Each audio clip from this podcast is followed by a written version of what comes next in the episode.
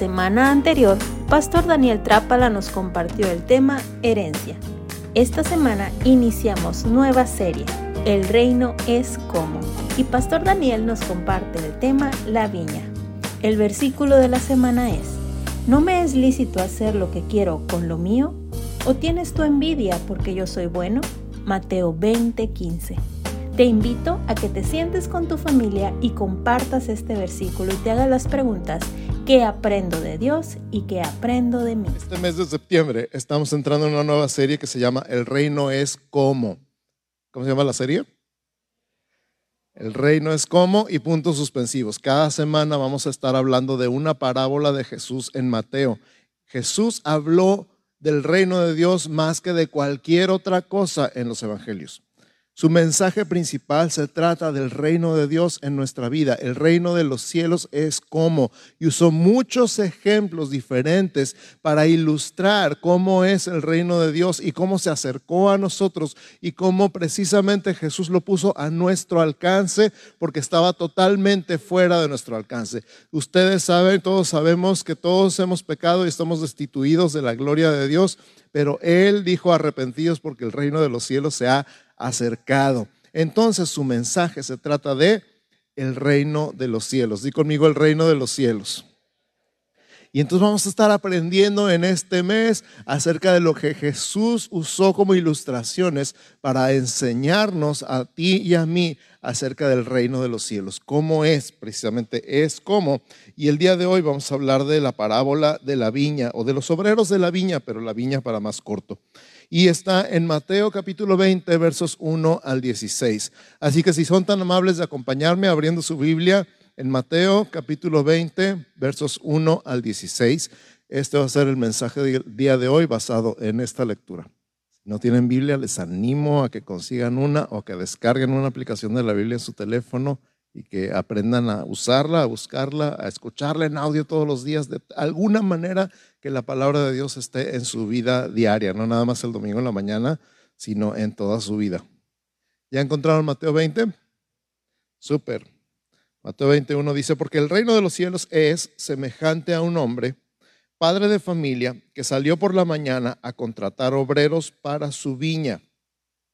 Y habiendo convenido con los obreros en un denario al día, los envió a su viña.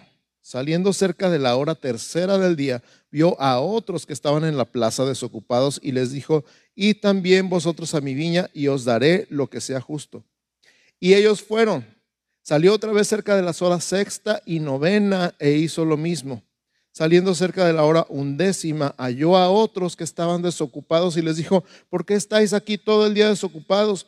Le dijeron, porque nadie nos ha contratado. Él les dijo, y también vosotros a la viña y recibiréis lo que sea justo. Cuando llegó la noche, el señor de la viña dijo a su mayordomo, llama a los obreros y págales el jornal, comenzando desde los postreros hasta los primeros. Y al venir los que habían ido cerca de la hora undécima, recibieron cada uno un denario. Al venir también los primeros pensaron que habían de recibir más, pero también ellos recibieron cada uno un denario y al recibirlo murmuraban contra el padre de familia diciendo, estos postreros han trabajado una sola hora y los has hecho iguales a nosotros que hemos soportado la carga y el calor del día. Él respondiendo dijo a uno de ellos, amigo, no te hago agravio, ¿no conviniste conmigo en un denario? Toma lo que es tuyo y vete, pero quiero dar a este postrero como a ti. ¿No me es lícito hacer lo que quiero con lo mío? ¿O tienes tú envidia porque yo soy bueno? Así los primeros serán postreros y los postreros primeros, porque muchos son llamados, mas pocos los escogidos. Desbaratando este mensaje en cuatro partes, vamos a, analizar un poquito cada parte. Número uno, vamos a hablar del padre de familia que llama a los obreros. ¿Quién creen que sea el padre? Dios es el padre.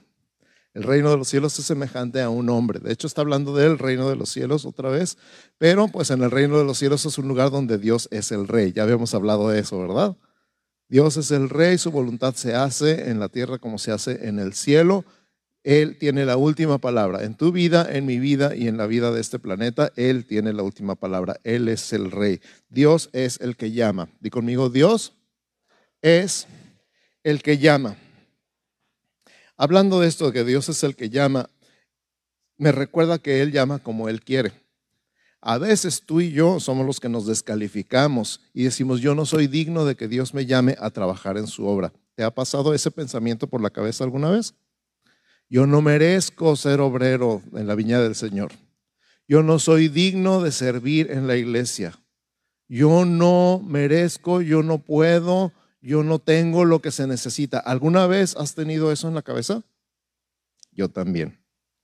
Y la palabra de Dios es muy clara acerca de que Él llama a quien Él quiere, no a quien esté calificado.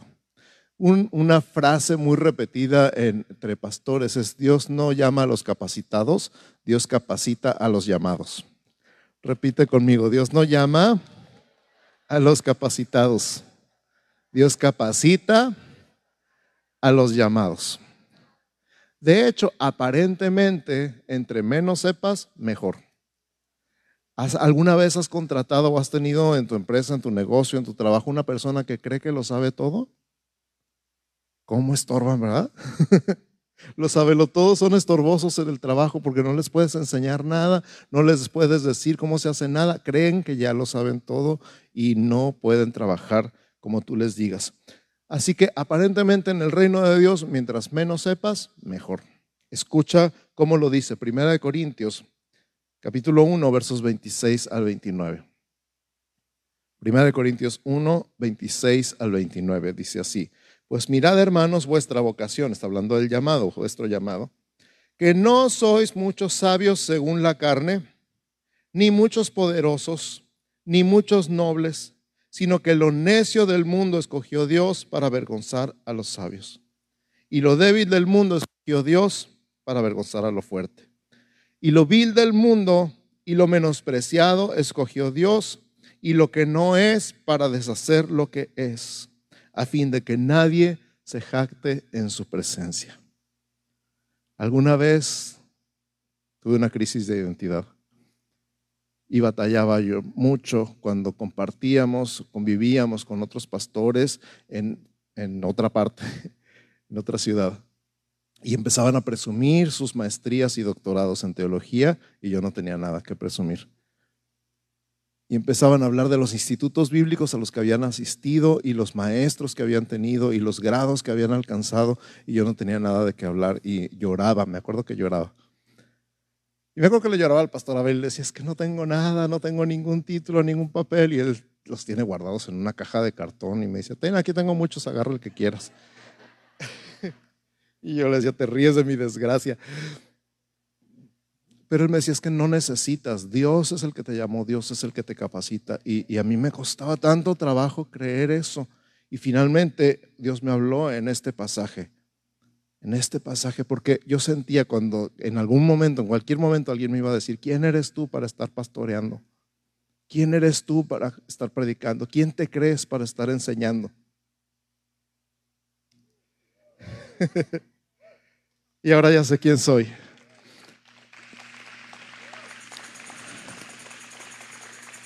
¿Sabes quién soy? Yo soy lo necio, lo vil y lo menospreciado del mundo que Dios escogió. Así que si tú te has sentido así en algún momento, bienvenido al club. Si tú sientes que no estás capacitado, que no estás calificado, que no tienes lo que se necesita para servir a Dios, bienvenido al club. Así es como Dios nos busca, por lo visto. Hablando de eh, los que el Padre llamó, contrató a estos obreros para su viña y los llamó y los contrató por un denario al día. Un denario era el salario mínimo en el tiempo de Jesús el equivalente a un día de trabajo. Si tradujéramos un denario al salario mínimo de Tijuana, Baja California, en 2023 estaríamos hablando de 312 pesos con 41 centavos al día. 312.41 pesos en Tijuana en 2023 fue el trato de los obreros contratados. En México el salario se calcula por día, igual que en Israel. No se trabaja por hora, sino por día pagado. No estaban trabajando de gratis, no estaban siendo explotados, no estaban siendo tratados injustamente. ¿Estamos de acuerdo? Sí, entonces un denario al día. Y vamos calculando las horas. Él nos habla de ahí de la primera hora del día, de la tercera, la sexta, la novena y la undécima. Para ti, para mí eso no significa nada, Vamos a, traducir esto a nuestro lenguaje actual. En Israel el día empieza a las 6 de la mañana. De hecho, empieza a las 6 de la tarde de la noche anterior pero el día de trabajo empieza a las 6 de la mañana, entonces las 6 a.m. es la hora primera del día. La gente entraba a trabajar a las 6 de la mañana.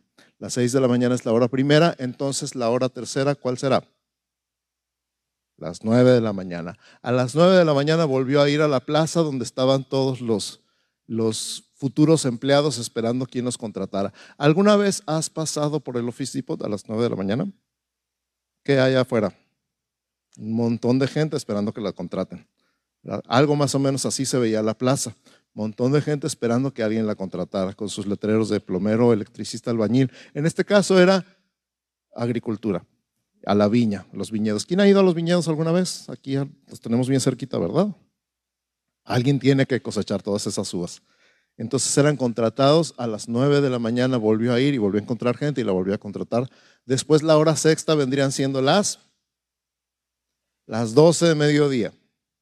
A las 12 volvió a ir a la plaza, volvió a encontrar gente ahí, la volvió a contratar. Lo mismo a las 3 de la tarde. Muy bien, qué bueno. Ay, qué tramposos. A las 3 de la tarde y finalmente a la hora undécima, sería una hora antes de que suene la chicharra, que son las 5 de la tarde. ¿Estamos de acuerdo? Entonces hubo gente que llegó a trabajar a las 6 de la mañana, hubo gente que llegó a trabajar a las 9, a las 12, a las 3 y a las 5, una hora antes de que suene la chicharra. Y si calculáramos el salario por hora, como creo que calcularon los que llegaron a las 6 de la mañana, diríamos, si la jornada dura 12 horas, que los primeros habrían ganado 26 pesos la hora. Los que entraron a las 9 de la mañana habrían ganado 37 pesos, 34 pesos con 71 centavos, perdón. Los que entraron a las 12 habrían ganado 52 pesos la hora. Los que entraron a las 3, 104 pesos. Y los que entraron a las 5 habrían ganado pues 312 pesos la hora. Aunque no les estaba pagando por hora, sino por día. ¿Estamos bien? Ahora, esta es la pregunta. Si tú estás pensando en un salario por hora, ¿te parece justo? ¿Sí o no? Porque a ti te pagaron 26 pesos la hora y al otro le pagaron 312 pesos la hora. Vamos aplicando esto a nuestra vida diaria. ¿Alguna vez has sentido que has trabajado para Dios más que otros? ¿Alguna vez has sentido como todo lo que yo he hecho y no me toman en cuenta? Tantos años que llevo en la iglesia y todavía no me descubren mi talento. ¿Alguna vez has sentido una envidia santa? No hay tal cosa, pero bueno. Como cuando dicen envidia de la buena. ¿Te has sentido merecedor de ciertas bendiciones? ¿O de cierto trato especial de Dios para ti? ¿Alguna vez has sentido que por todo lo que has hecho, por todo lo que has servido, por los años que has permanecido, Dios debería contestar tus oraciones? Si no, qué bueno. Además, el Padre quiso que se les pagara a los obreros, empezando por los que llegaron al final, que salieron felices con el salario de un día. Así que los otros empezaron a hacer cuentas alegres. 312 pesos la hora. ¡Wow! Si yo trabajé 12 horas, sacaron su teléfono y empezaron a abrir la calculadora y empezaron a hacer cuentas. Me va a pagar 3,748 pesos. ¿Qué me voy a comprar? ¿Te los estás imaginando?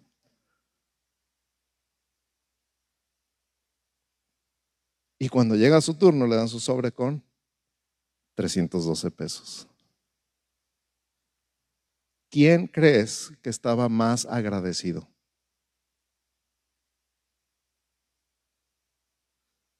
Los que llegaron a la última hora.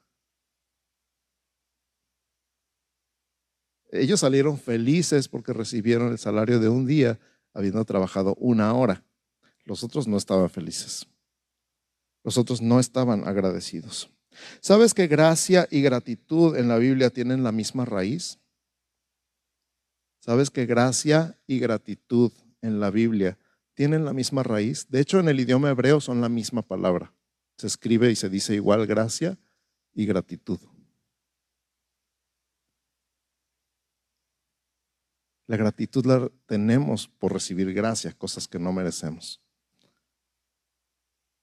Así que pregunto, ¿qué tan agradecido estás?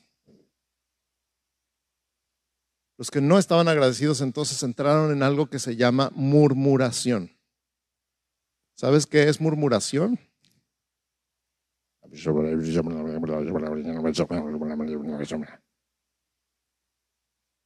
Hasta la palabra murmuración se oye como que algo está hirviendo allá adentro, ¿verdad? Murmuración. No estaban agradecidos, estaban murmurando contra el Padre. Dice el verso, al venir también los primeros, los versos 10 al 12, pensaron que habían de recibir más. Ahí estuvo su error. Pero también ellos recibieron cada uno un denario y al recibirlo murmuraban contra el padre de familia diciendo, estos posteros han trabajado una sola hora y los has hecho iguales a nosotros que hemos soportado la carga y el calor del día. Padre mío, si habré escuchado esto en la iglesia alguna vez. ¿Alguna vez has sentido que la bendición que era para ti se la llevó alguien más? ¿Alguna vez has sentido que la bendición que era para ti se la llevó alguien más? Es que a mí ya me tocaba que me hicieran líder. Es que a mí ya me tocaba que me dieran una clase. Es que a mí ya me tocaba que me hicieran maestro o líder de grupo. Fíjate lo que dice Romanos capítulo 4, versos 3 al 5. Romanos 4, del 3 al 5. Porque ¿qué dice la escritura? Creyó Abraham a Dios y le fue contado por justicia. Pero al que obra no se le cuenta el salario como gracia, sino como deuda. Mas el que no obra, sino cree en aquel que justifica al impío, su fe le es contada por justicia. ¿A quién le es contada su fe por justicia? Al que no obra. Wow, de verdad, de verdad, de verdad, iglesia amada, hay personas que creen que Dios está en deuda con ellos. Y hay personas que creen que todo lo que tienen lo han recibido por gracia. ¿De cuál eres tú?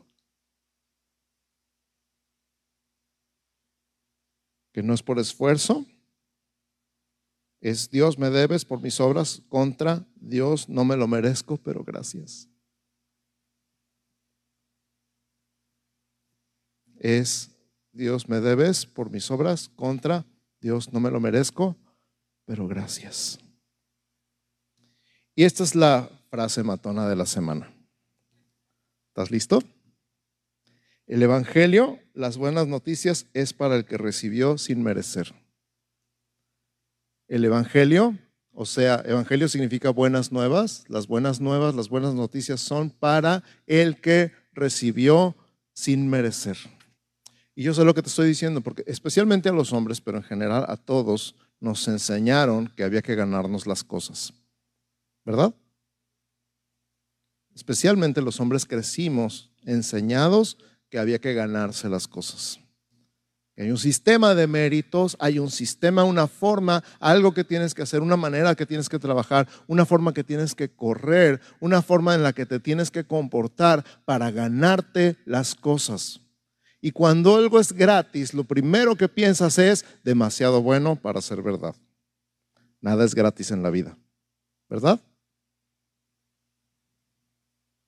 Algo me van a pedir después. ¿Cuál es el gancho? ¿A quién lo han invitado a, una cena gratis donde después le están vendiendo un tiempo compartido? Nada es gratis en la vida.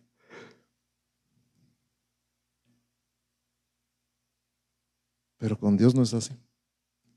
El Evangelio es para los que están dispuestos a creer que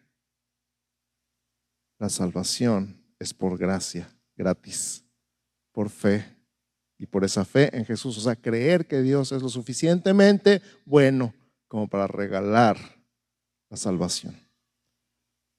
Para ti es gratis, a Él le costó todo. O sea, Él invita. El Evangelio, las buenas noticias, repito, es para el que recibió, ay, sin merecer. Número cuatro, la respuesta. Di conmigo la respuesta. Él respondiendo, verso 13 de Mateo 20, verso 13, él respondiendo dijo a uno de ellos, amigo, no te hago agravio, ¿no conviniste conmigo en un denario? Toma lo que es tuyo y vete, pero quiero dar a este postrero como a ti. ¿No me es lícito hacer lo que quiero con lo mío? ¿O tienes tú envidia porque soy bueno? Ay, ay, ay, ay, ay. Ay, ay, ay, ay, ay, ay, ay. Ay, ay, ay, ay, ay. Cuando le decimos a Dios, no puedes. ¿Cómo que no puedo? Yo puedo hacer lo que quiera, yo soy Dios.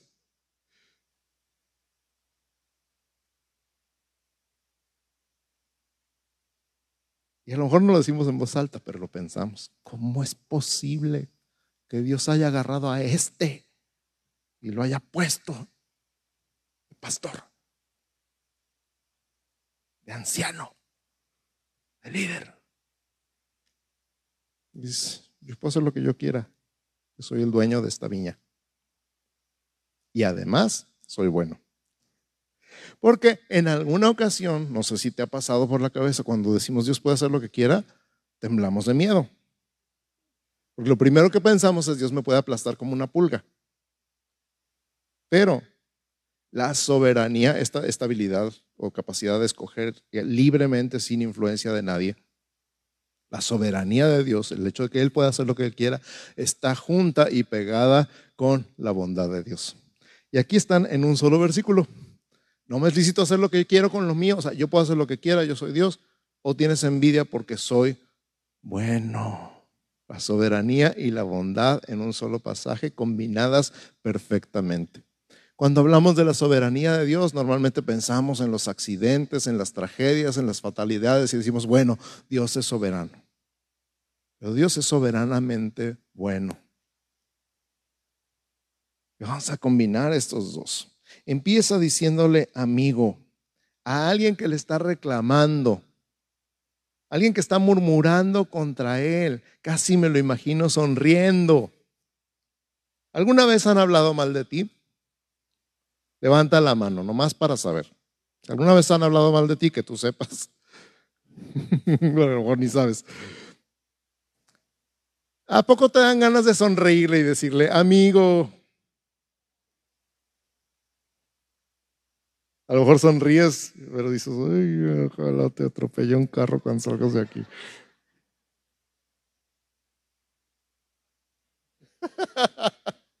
Pero Dios no es así. Aún las personas que están murmurando y que hablando mal y diciendo lo que deberían y no deberían hacer, Dios les dice, amigo. Es como si te estuviera diciendo, compa, camarada, la traducción de esa palabra amigo en el griego original es así como amigo, compañero, compadre, camarada. Amigo, ¿sabes que Dios no se ofende ni te deja de hablar? ni te deja de tratar bien cuando algo te parece injusto. Ay, Él es tan bueno. Él no es como nosotros. Nosotros sí le dejamos de hablar a la gente, Él no. A este que no trabajó, le quiero dar igual que a ti que sí trabajaste. Y yo puedo hacer lo que quiera, ¿no? Dios es soberano. Es soberano. Esto me recordó cuando estaba leyendo y meditando en el pasaje del día de hoy me recordó Juan 21, versos 20 al 22. Juan 21, 20 al 22 es cuando Jesús ya está resucitado y cuando se les aparece y se les desaparece constantemente. Y el día que no saben qué hacer, Pedro pues se le ocurre hacer lo que hacía antes de conocer a Jesús. Dijo, voy a pescar. Y todos sus amigos dijeron, nosotros vamos también contigo. Y entonces están pescando y se les aparece alguien en la playa, ¿se acuerdan? Hijitos, ¿tenéis algo de comer? No, no pescamos nada. Echen las redes a la derecha. Y la echan a la derecha y atrapan una cantidad de peces impresionante. Y entonces Juan dice, es el Señor. Y Pedro se pone la camisa porque se la había quitado y se avienta al agua y llega con Jesús. Están en este contexto donde cuando llegan a la playa, Jesús ya les tiene un pescado zarandeado ahí en la playa esperando. Y entonces, en toda esta plática, cuando le dice Simón, hijo de Jonás, ¿me amas más que esto? Y él dice, sí, Señor, tú sabes que te amo. Después de esa plática le dice, sígueme y empiezan a caminar. Y entonces Pedro hace lo que nadie debe hacer en una carrera, voltear para atrás.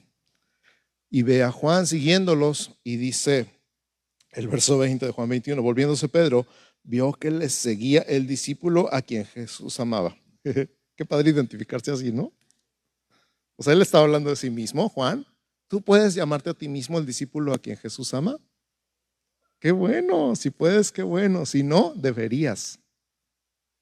Yo soy aquel a quien Jesús ama. El mismo, por si tenías la duda, que en la cena se había recostado al lado de él y le había dicho, Señor, ¿quién es el que te ha de entregar? Cuando Pedro le vio, dijo a Jesús, Señor, ¿y qué de este? ¿No te encanta? Somos igualitos, no hemos cambiado nada en 20 siglos. ¿Y este qué? ¿Y este qué? Señor, ¿y este qué? Jesús le dijo, si quiero que Él quede hasta que yo venga, que a ti.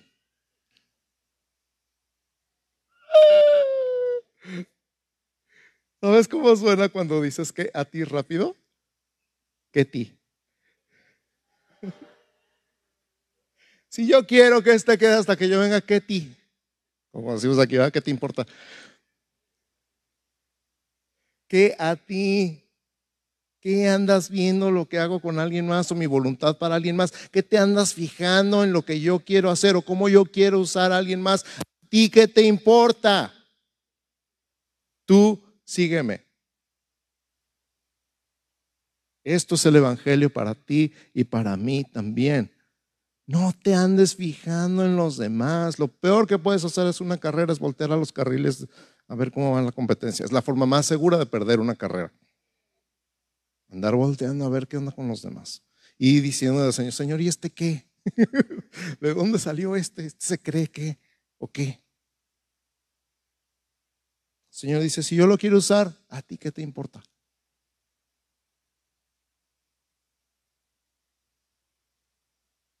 ¿Estaba diciendo que Juan era perfecto? Claro que no. ¿Estaba diciendo que Juan nunca se había equivocado? No. ¿Estaba diciendo que Juan merecía seguir a Jesús? Por supuesto que no. Estaba diciendo a ti qué.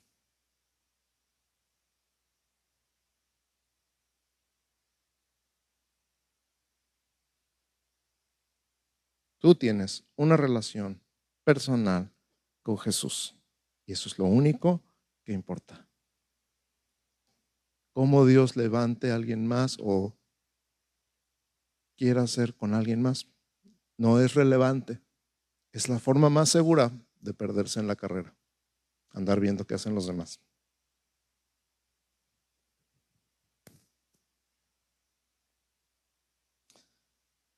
Entonces, dice Jesús, que el Padre dice, tienes envidia porque soy bueno. Porque sabes que Dios es bueno. ¿Sabías que Dios es bueno? La Biblia dice que Dios es bueno, pero no nada más contigo. También la Biblia dice que el amor no tiene envidia. Está en 1 Corintios 13. Que no puedes amar a una persona y envidiarla al mismo tiempo. Filipenses 2, 3 y 4 dice, nada hagáis por contienda o por vanagloria. Repite conmigo, por favor, nada hagáis por contienda o por vanagloria. Si tradujéramos estas dos palabras al español de Tijuana del siglo XXI, diríamos competencia u orgullo. No hagas nada por competencia y no hagas nada por orgullo. Iglesia amada, preciosa, hermosa, lavada con la sangre del cordero, no hagas nada por competencia y no hagas nada por orgullo. No hagas nada por vanidad. Estimando cada uno a los demás como superiores a él mismo. No mirando cada uno por lo suyo propio, sino cada cual también por lo de los otros.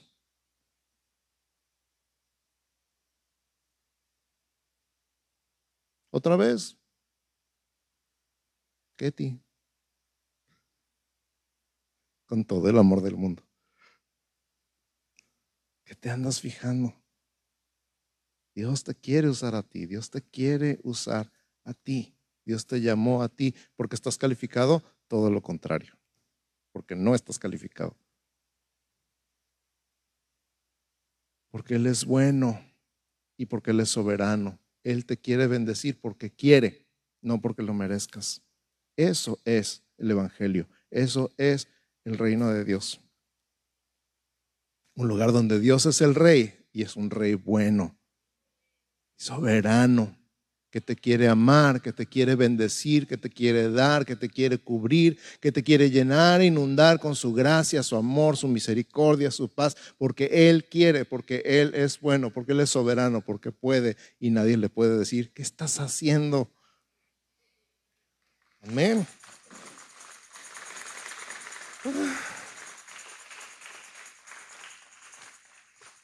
Vamos a la conclusión. Y voy a pedir al equipo de alabanza si me acompaña aquí arriba.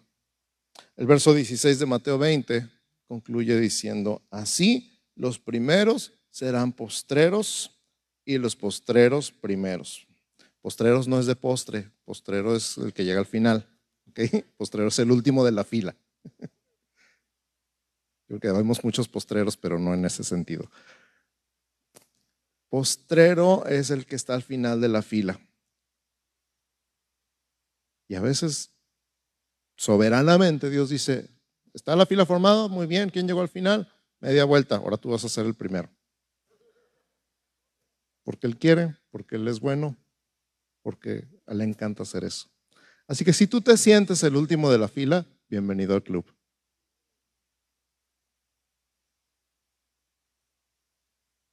Así los primeros serán postreros y los postreros primeros, porque muchos son llamados, más pocos escogidos. Pero si estás aquí es porque Dios ya te escogió. Hoy aprendimos que Dios es soberano, que Dios es bueno y que si estás inconforme es porque estás confiando en tus obras y no en su bondad y su gracia. Voy a repetir esto último, que si estás inconforme es porque estás confiando en tus obras y no en su bondad y su gracia. Finalmente, como dije hace rato, el Evangelio es para los que recibieron sin trabajar.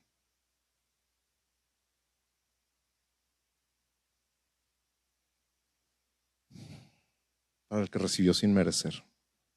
Aquí no se trata de merecer. Aquí se trata de ser escogido. Se trata de Dios que es bueno. Así que te invito a pasarte al grupo de los que recibe sin esforzarse. Vamos a orar.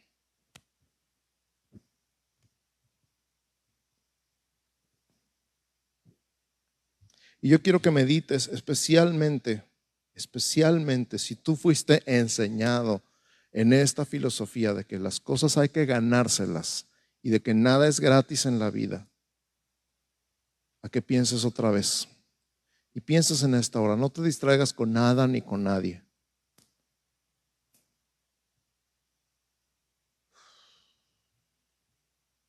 tu enfoque está limitado.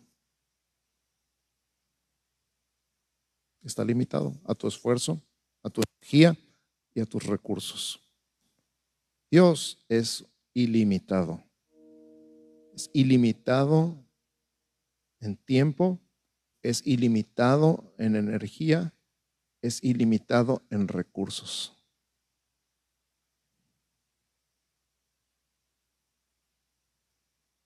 y además Él es bueno. Y si estás batallando con una enfermedad, o estás batallando con un problema relacional en matrimonio, en relación padres e hijos, en relaciones entre hermanos o en el trabajo, si estás batallando con tu economía y lo único que puedes pensar es qué voy a hacer, qué voy a hacer, qué voy a hacer, estás confiando en tus propios esfuerzos. Estás confiando en tus recursos. No estás confiando en Dios. No estás diciendo, Dios, ¿qué vas a hacer? Estás diciendo, ¿qué voy a hacer yo? Porque yo soy el único que me puedo ayudar. Y el Evangelio eh, del Reino, el día de hoy estamos aprendiendo que es como un hombre que da de más porque quiere y porque es bueno, que da más de lo que merecemos, infinitamente más. Porque no se trata de merecer, no se trata de que nosotros merezcamos, se trata de que Él es bueno y Él es soberano. Así que medita en este momento en tu corazón si has vivido tratando de merecer. O peor aún, bueno, no sé si decir peor, pero si crees que mereces y Dios o la vida o el pastor ha sido injusto contigo porque deberías tener otra cosa que no tienes. Estás confiando en tu fortaleza, en tu sabiduría, en tus recursos, en lugar de confiar en un Dios que da a manos llenas. No porque lo merezca, sino porque Él es bueno. Esto es el Evangelio también. Las buenas noticias. No hay que estar calificado. No hay que estar capacitado no hay que tener un currículum ni referencias. Hay que confiar. Y yo sé, porque yo he estado ahí, te lo puedo decir, yo sé qué trabajo cuesta confiar cuando las cosas están color de hormiga. Pero Dios vuelve a decir, confías en mí. Y uno quiere decir que sí, pero a lo mejor honestamente en lo más profundo de nuestro corazón sabemos que no. Hoy es el tiempo.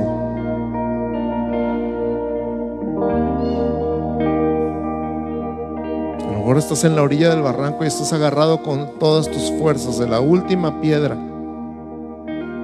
o rama o raíz. Y Dios está diciendo, confías en mí, suéltate. Y tú dices, no, porque me voy a matar, me voy a estrellar, me voy a hacer pedazos. Y Dios dice, ¿confías? Se le llama fe.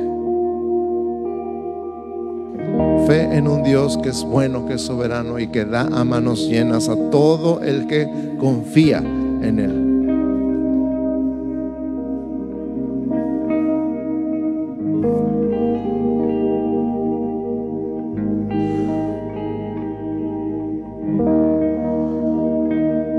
Empieza a orar y empieza a hablar con tu Padre Celestial en tus propias palabras, a decirle, Estoy entendiendo bien, no se trata de merecer. Estoy entendiendo bien, no se trata de ganarse las cosas. Estoy entendiendo bien, no tengo que ganar tu favor, ya tengo tu favor. Estoy entendiendo bien, tú me quieres bendecir, tú me quieres dar. Estoy entendiendo bien, en tu casa, en tu reino, en tu familia se trata de creer y no de esforzarse. Estoy entendiendo bien es por tu gracia, es porque tú eres bueno, es porque eres soberano. Empieza a platicar con tu Padre Celestial. Empieza a, a medida que te cae el 20 de esta palabra, empieza a adorar, empieza a alabar, empieza a dar gracias, a bendecir. Pero si no has entendido, si todavía te cuesta trabajo pensar que no tienes que esforzarte para recibir la bendición y la gracia de Dios, Dile, Señor, no entiendo. O sea, sí entiendo el mensaje, pero no lo entiendo. Y dile, por favor, por favor, por favor, Espíritu Santo, revélame.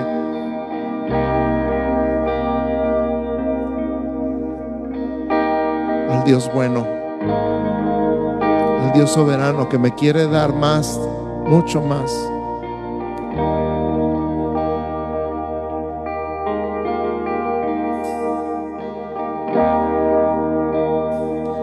Enséñame cómo me puedo pasar del grupo de las 6 de la mañana al grupo de las 5 de la tarde. Y a ser absolutamente abrumado por tu bendición. Completamente arrollado por las olas de tu gracia.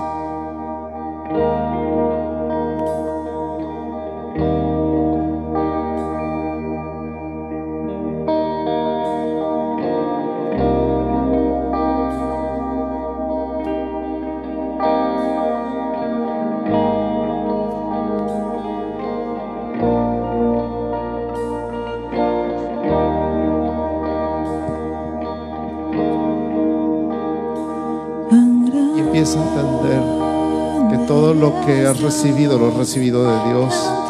Empieza a entender que no hay nada que hayas ganado por tu propio esfuerzo. Empieza a entender que ni tu casa, ni tu carro, ni tus viajes, ni las cosas que hayas comprado, las tienes por tu esfuerzo.